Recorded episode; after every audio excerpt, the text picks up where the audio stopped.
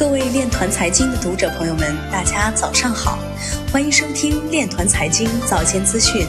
今天是二零二零年十月三十一号，星期六，农历庚子年九月十五。首先，让我们聚焦今日财经。伊朗制定新法规，要求矿商向央行出售加密货币。挪威工程院院士说。区块链正成为全球技术创新和商业模式创新的原动力。成渝地区区块链应用创新联盟成立，多地发布区块链产业发展规划，构筑未来战略竞争优势。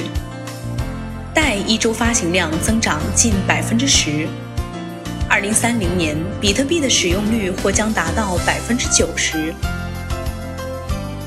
中国信息通信研究院发布区块链产业图谱及十大趋势。区块链技术新零售平台 FF 区块链正式上线，并与深圳科银科技达成合作。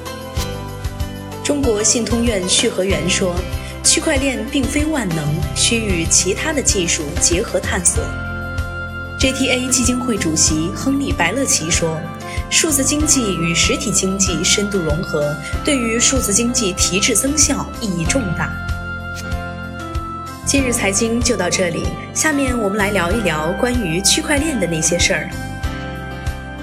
据每日经济新闻十月三十号消息，在二零二零成都全球创新创业交易会上，中国工程院院士陈纯表示，随着区块链产业的蓬勃发展，监管工作不能滞后。